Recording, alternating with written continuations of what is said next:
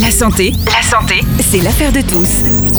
C'est l'heure de votre rendez-vous santé sur Phare FM Montauban, le chef d'orchestre de cette émission, le docteur Edmundo Pereira. Bonjour Edmundo, comment vas-tu? Bonjour Laurent, très bien. On aura des sujets, un sujet aujourd'hui, c'est très très très intéressant. Et oui, avec toi le professeur Thomas Gérards. Bonjour professeur. Bonjour, bonjour à tous. Alors en effet, le sujet d'aujourd'hui peut faire peur hein, puisqu'il s'agit de la prise en charge d'un traumatisme crânien et comme tu l'as dit Edmundo, avec un flot de questions très important pour ce sujet. Alors sans attendre, je vous laisse l'antenne. Messieurs, c'est à vous. Oui, merci beaucoup Laurent. Alors déjà, merci beaucoup Thomas de nous donner un peu de ton temps. Je sais que c'est très précieux. Alors avant d'attaquer les questions, est-ce que toi, tu peux te présenter, s'il te plaît? Oui, merci beaucoup, Edmundo. Moi, je suis le professeur Thomas Gérard. Je suis professeur d'anesthésie et de réanimation au CHU de Toulouse et à l'université euh, Toulouse 3. Euh, je suis donc responsable de la réanimation neurochirurgicale et d'anesthésie-réanimation en neurochirurgie au CHU. Et je suis en plus vice-doyen de la faculté de médecine, enfin du département de médecine, maïotique et paramédicale. Parfait. Et on va commencer effectivement parce qu'on a un flot de questions. Est-ce que tu pourras nous expliquer un peu la définition d'un traumatisme crânien grave? Alors, un traumatisme crânien grave, c'est euh, bien sûr quelqu'un qui a eu un traumatisme au niveau de la tête et euh, qui en fait a euh, des signes neurologiques graves, c'est-à-dire des troubles de la vigilance, hein, euh, et qui, quand on lui fait un scanner ou une IRM, on trouve des lésions au niveau du cerveau. Donc ça, c'est la définition d'un traumatisme crânien grave. Pour, pour être très, très simple, un, traumatisé crânien grave, c'est un traumatisé crânien qui n'ouvre pas les yeux. Euh, et en fait, ça, on considère que c'est un traumatisé crânien grave qui doit aller dans un, dans une structure spécialisée. Parfait. On parle souvent aussi d'un mot hypertension intracrânienne. Est-ce que tu pourras dire à nos auditrices, auditeurs, la définition? Alors, qu'est-ce qui se passe après un traumatisme crânien euh, grave? Une fois, s'il y a des lésions au niveau du cerveau, il y a une réaction euh, normale du cerveau, c'est de gonfler. Il y a de l'œdème au niveau du cerveau. Et donc, cet œdème, en fait, va faire que le volume du cerveau va augmenter. Mais comme le cerveau, bah, il est dans une boîte crânienne osseuse qui n'est pas extensible, eh ben la pression dans cette boîte elle va augmenter.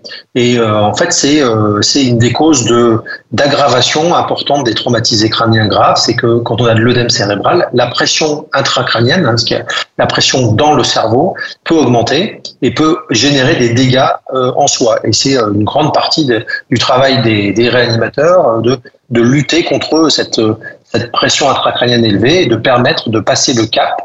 Parce que ça, ça va durer quelques jours et d'avoir le moins de séquelles possible. Parfait. Et effectivement, on a parlé de traumatisme, on parle de saignement, d'hématome. Est-ce que tu pourras dire c'est quoi un hématome extradural? Un hématome extradural, c'est quelque chose qu'on voit souvent chez les sujets jeunes. Hein. C'est des gens qui ont, qui ont, qui ont du sang à l'extérieur du cerveau, mais entre l'os et le cerveau. Vous savez, le cerveau, il est entouré d'une enveloppe qui s'appelle la dure-mère.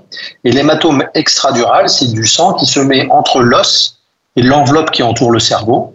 Euh, et ça s'appelle hématome extradural. Souvent, c'est euh, soit une petite artère qui a saigné, soit c'est l'os qui saigne, soit c'est une veine qui saigne, mais qui fait un hématome extradural. Alors, ça, c'est bien parce que, enfin, c'est bien. C'est-à-dire que c'est une lésion qui, qui se traite, qui s'opère quand elle est importante et qui est en fait associée avec, euh, avec une bonne récupération. C'est des gens qui, qui une fois qu'on les a opérés, que les neurochirurgiens les ont opérés, eh ben, peuvent récupérer très très bien et quasiment ou avec peu de séquelles ou pas du tout de séquelles. Dans le cas d'un hématome sudural, euh, quelle est la différence? Alors, un hématome sous-dural, c'est un hématome qui est sous la dure mère. Donc, la dure mère, c'est l'enveloppe qui entoure le cerveau. Et donc, ça, ça peut être lié à deux choses.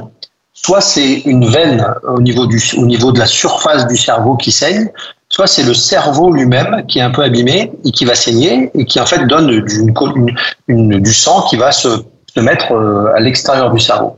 Alors ça, souvent, alors il y a deux types de nématomes sous-duraux. Hein. Il y a un nématome sous-dural aigu qui survient euh, juste après un accident, par exemple un traumatisme crânien. Et ça, c'est souvent très grave, parce que ça, ça, ça, peut donner des séquelles et ça, ça témoin d'une gravité très importante. Et puis, il y a un hématome sous-dural chronique qu'on voit chez les sujets âgés. C'est des gens qui, ont, euh, qui se sont cognés la tête quelques semaines auparavant et puis qui progressivement en fait, vont avoir des signes neurologiques qui apparaissent. Et c'est du, un petit vaisseau qui saigne tout doucement, tout doucement, tout doucement. Et puis petit à petit, ça va donner des symptômes. Et ça, en fait, c'est euh, quelque chose qu'il faut parfois opérer. Hein, il faut voir un neurochirurgien pour décider s'il faut l'opérer. Mais c'est souvent euh, associé avec un bon pronostic et les gens récupèrent bien euh, s'il n'y a pas de dégâts au niveau du cerveau qui sont associés. D'accord. Et est-ce qu'au niveau d'un traumatisme crânien, est-ce qu'il y a une différence de présentation concernant les hommes et les femmes? Alors c'est une bonne question parce qu'en fait la, réponse n'est pas simple. Hein. On sait que le pronostic, la présentation est la même, c'est-à-dire la présentation quand en médecine on parle de présentation, c'est-à-dire euh, euh, le, les signes initiaux ou la gravité, euh, c'est globalement la même.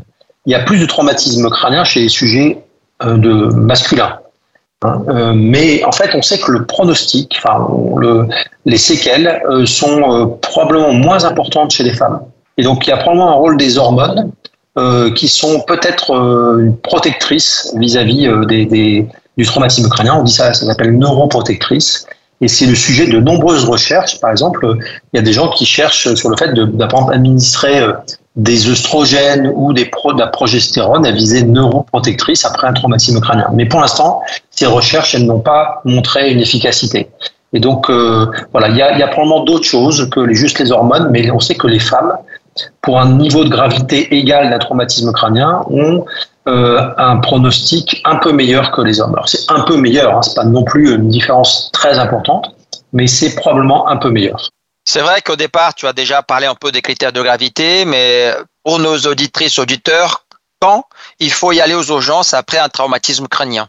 Alors, c'est euh, quelque chose qu'on a, a retravaillé assez récemment, puisqu'avec la Société française de médecine d'urgence, la Société française d'anesthésie et réanimation, puis les sociétés de neurochirurgie, on a, discuté un peu le, les critères pour dire qu'il fallait aller aux urgences. Alors aujourd'hui, on dit plus forcément qu'il faut aller aux urgences, on dit en fait des critères pour lesquels il faut appeler le, SAMU, le 15, qui va vous dire s'il faut aller aux urgences ou pas. En gros, il y a, quand même des critères qui sont associés avec euh, des facteurs de, enfin, qui sont des facteurs de risque de s'aggraver dans les heures qui, suivent. Par exemple, le fait d'être sous anticoagulant. Quand vous avez un traumatisme crânien, vous êtes sous anticoagulant, hein, les antivitamines K ou anticoagulants pour euh, des problèmes cardiaques.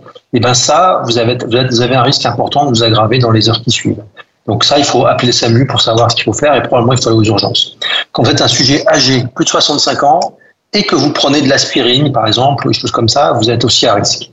Quand vous avez des symptômes autres que juste mal à la tête, quand vous avez par exemple des nausées, des vomissements très importants, quand par exemple vous faites des crises d'épilepsie, quand vous avez des difficultés pour bouger un bras ou une jambe, en gros des symptômes neurologiques autres que juste mal à la tête, ben ça c'est un signe de gravité quand vous avez, en plus du traumatisme crânien, une intoxication. Intoxication que ce soit médicamenteuse ou alcoolique. Hein, ça, c'est des, choses qui compliquent, la surveillance, donc il faut probablement aller aux urgences. Et quand vous avez des signes directs de traumatisme, par exemple, vous avez des signes quand vous appuyez sur la boîte crânienne, vous voyez qu'il y a de l'os qui est cassé. Quand vous avez un hématome important au niveau de la face, au niveau de la, au niveau de la, de la mandibule, et ben ça, en fait, c'est un signe de, des signes de gravité importants. Donc, il faut prendre l'avis du, du SAMU et il faut probablement, le SAMU vous dira probablement d'aller aux urgences pour, pour une surveillance. Dans les autres cas, et ben, probablement, en fait, une surveillance euh, par quelqu'un qui peut vous surveiller euh, peut être suffisante à partir du moment où il n'y a pas de signe d'inquiétude particulier.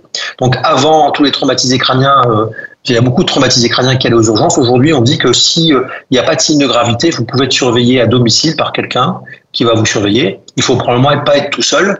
Parce que si vous vous aggravez, si vous aggravez, vous pourrez pas trouver de l'aide qui va vous dire ok, il faut réévaluer la situation. Mais euh, mais voilà, c'est c'est plutôt ça aujourd'hui la stratégie pour aller aux urgences. Je sais qu'il a la réponse à la question que je vais te poser un peu vaste, mais est-ce que la manifestation d'un traumatisme crânien chez l'enfant et chez un patient âgé, elle est très différente ou cette manifestation se rapproche beaucoup? Alors c'est différent, mais en fait c'est deux périodes de la vie où le cerveau est particulièrement vulnérable. En fait, on sait que les cerveaux en développement, hein, euh, chez les les nourrissons, par exemple, hein, euh, voilà, c'est des cerveaux qui sont sensibles au, au traumatisme crânien. Et on sait qu'on connaît le syndrome du bébé secoué. Hein. Vous connaissez ça, c'est quand euh, on a des lésions cérébrales qui apparaissent euh, parce que le, bébé a été secoué euh, euh de façon souvent involontaire et parfois par, du fait de maltraitance. Et puis on sait que le traumatisme crânien chez les sujets âgés, alors 65 ans, oui, en fait aujourd'hui c'est la définition du sujet âgé recule et puis il y a clairement un pronostic très différent après 75 ans aujourd'hui. Et donc oui, ces cerveaux des sujets âgés sont euh, plus vulnérables, ils vont faire plus d'hémorragie, et puis on sait que les séquelles, le pronostic va être plus grave chez les sujets âgés. Après 65 ans, oui, probablement, mais encore plus après 75 ans. Et donc, voilà, c'est deux périodes de la vie où le cerveau est particulièrement sensible. Mais ce qu'il faut retenir quand même, c'est que le traumatisme crânien, quand il survient chez un sujet âgé et qu'il est grave, eh ben, c'est une maladie quand même qui est, qui, est, qui est compliquée et pour lequel on risque d'avoir euh, des séquelles importantes et puis dans lequel parfois on peut même mourir de ça parce que euh, les dégâts au niveau du cerveau sont trop importants et euh, il n'y a pas beaucoup de solutions thérapeutiques chez ces patients. il faut parfois être raisonnable sur les traitements qu'on fait parce qu'on s'expose à des séquelles neurologiques très graves chez des patients âgés. Et donc, je pense que la décision est bien sûr prise en accord avec la famille, en discussion avec le bénéfice potentiel, mais des traitements lourds comme la réanimation qui doit se faire sur un patient qui a un traumatisme crânien grave. Hein. Chez quelqu'un qui a 80 ans ou 85 ans, euh, ça se discute bien entendu euh, du bénéfice potentiel. Et c'est vrai que euh, le sujet est tellement intéressant qu'on a beaucoup de questions des auditrices et des auditeurs et je vais poser quelques-unes pour toi. La première, j'ai des maux de tête depuis six mois après un traumatisme crânien. C'est grave? Alors, c'est pas forcément grave, mais en tout cas, ça nécessite de consulter et d'avoir un avis. Euh, on dit que quand les symptômes persistent plus de 7 jours après un traumatisme crânien, alors souvent les symptômes qu'on a, c'est des céphalées, des maux de tête. Hein. Donc euh, quand on a des maux de tête qui persistent ou quand on a des symptômes autres que les maux de tête, et, quand ces symptômes persistent plus de 7 jours après le traumatisme, eh ben, il faut probablement consulter. Alors souvent, on passe par le médecin généraliste hein, qui va orienter, mais il va orienter souvent vers les spécialistes euh, qui sont les neurologues ou les neurochirurgiens qui vont euh, pouvoir euh, décider s'il faut faire un scanner ou une IRM ou s'il faut faire des explorations autres. Mais voilà, c'est pas normal d'avoir des symptômes sept jours après. Alors ça peut être plein lié à plein de, plein de causes, hein, euh, mais en tout cas il faut éliminer les causes qui sont facilement traitables euh, et probablement euh, discuter de l'intérêt de faire un scanner ou une IRM pour pour essayer de comprendre un peu pourquoi on garde des symptômes plus de sept jours après mais six mois après, avoir des, des céphalées très importantes, et en gros, le signe qui, qui dit que c'est très important, c'est quand les maux de tête, en fait, euh, empêchent votre activité quotidienne normale. Quand vous avez des maux de tête qui sont suffisamment importants pour vous empêcher de faire une activité qui, qui vous considériez comme normale avant, et eh ben ça, c'est un, c'est un signe qui doit alerter et qui va vous faire consulter les spécialistes euh, de ça, qui sont les neurologues ou les neurochirurgiens. Quoi faire si j'ai une plaie du cuir chevelu qui saigne abondamment avant d'aller aux urgences? Alors, ça c'est vraiment une question très importante parce qu'il y a des gens qui peuvent mourir d'une démorragie très importante liée à une plaie du cuir chevelu, alors que c'est des choses qui sont facilement traitables. Sur une plaie du cuir chevelu, ce qu'il faut faire, et vous ne ferez jamais de bêtises si vous faites ça, c'est qu'il faut comprimer la plaie.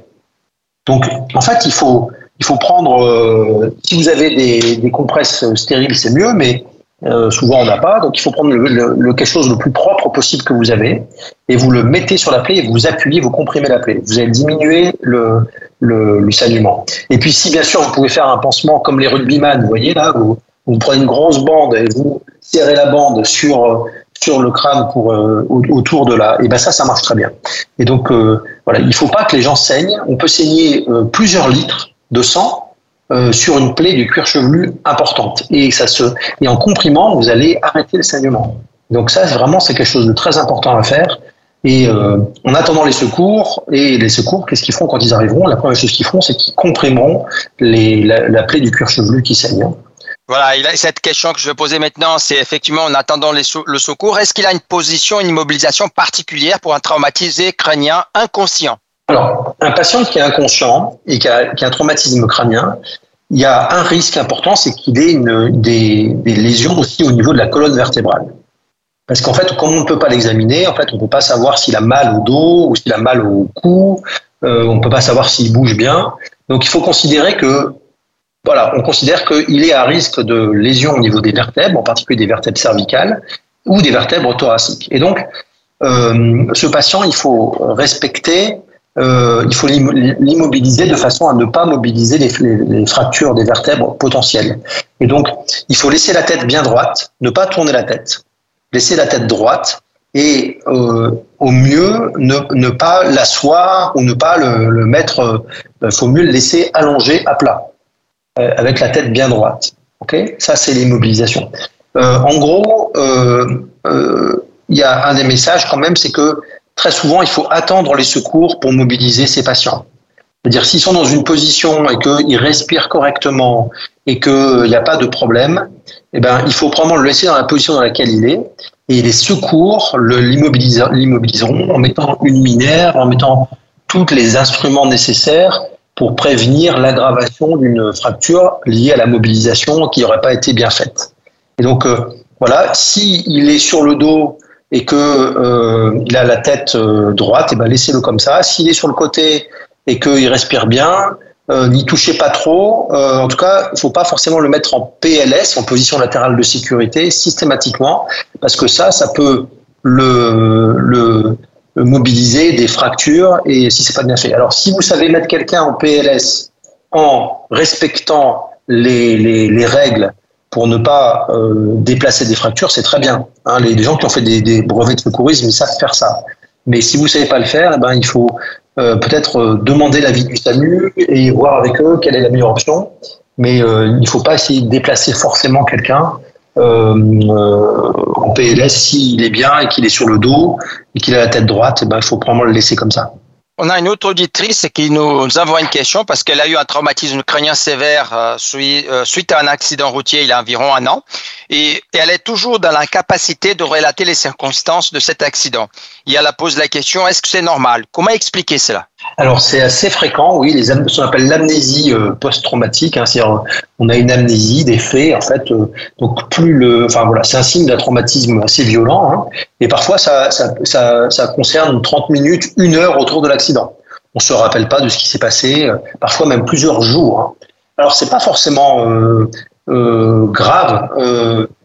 ça ne veut pas forcément dire que c'est une, séquelle neurologique. Hein. C'est lié au cerveau en fait qui a, qui a bougé, qui a été qui a été ébranlé, hein, qui a bougé, et donc il y a les processus de mémorisation à ce moment-là ne sont pas bien faits, et il a fallu quelques minutes ou quelques heures pour que ça rentre dans l'ordre.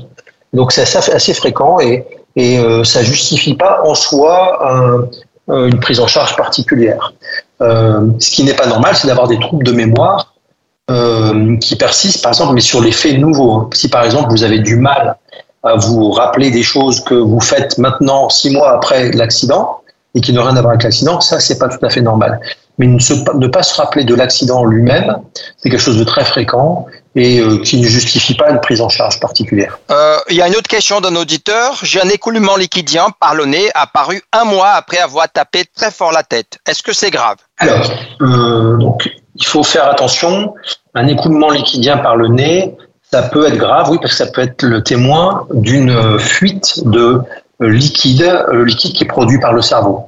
Et donc, euh, si cet écoulement est très clair, comme de l'eau, et que, que ça se passe, ça, ça, survient par exemple quand vous vous penchez en avant, et que c'est pas quelque chose comme un rhume qu'on pourrait avoir habituellement, vous voyez, l'écoulement d'un rhume, et ben ça, il faut consulter un spécialiste qui peut, qui va, qui va, et c'est probablement les neurochirurgiens qui vont donner des explorations et qui vont dire, ok, il faut faire un scanner ou pas. Ça peut être le signe d'une fracture de, de la partie antérieure du crâne et qui fait communiquer euh, l'extérieur avec le cerveau. Et là, il y a un risque important de méningite, donc il faut le traiter. Enfin, en tout cas, il faut consulter rapidement les spécialistes quand on a ça. Le temps passe tellement vite, j'ai encore le droit à une question parce que sinon, après, bientôt, malheureusement, on va être obligé de, de, finir l'émission.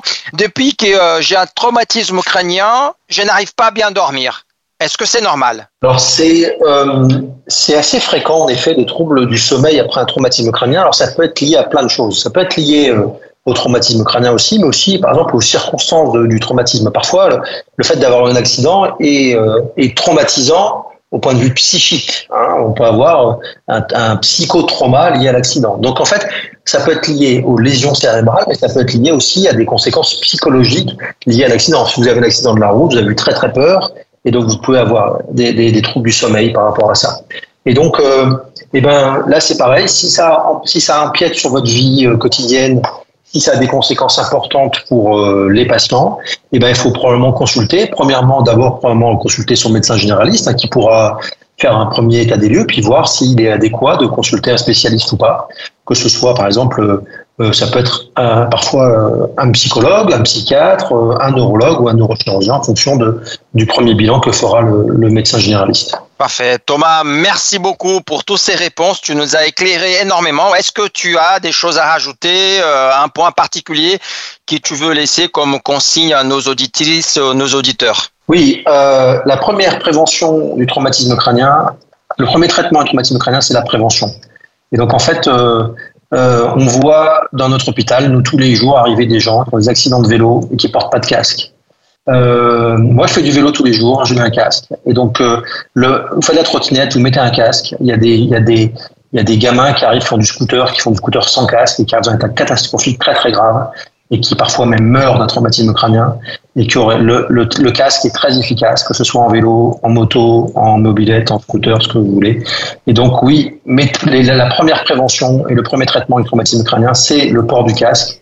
Et euh, je ne peux que vous engager à mettre le casque votre traumatisme sera moins grave si vous avez un traumatisme crânien et, euh, et vous aurez moins de séquelles. Et je pense que c'est vraiment quelque chose qu'on peut partager tous aujourd'hui. Euh, c'est très très important. Voilà, merci beaucoup Thomas pour tous ces sages conseils, pour toutes ces informations. Tu sais que l'antenne de Phare FM est toujours ouverte. Tu peux venir quand tu veux pour parler. Une chose que tu n'as pas dit, c'est que tu es aussi un spécialiste de la simulation pour l'enseignement médical. C'est un sujet aussi très intéressant. Le jour que tu veux venir parler, tu es les bienvenus.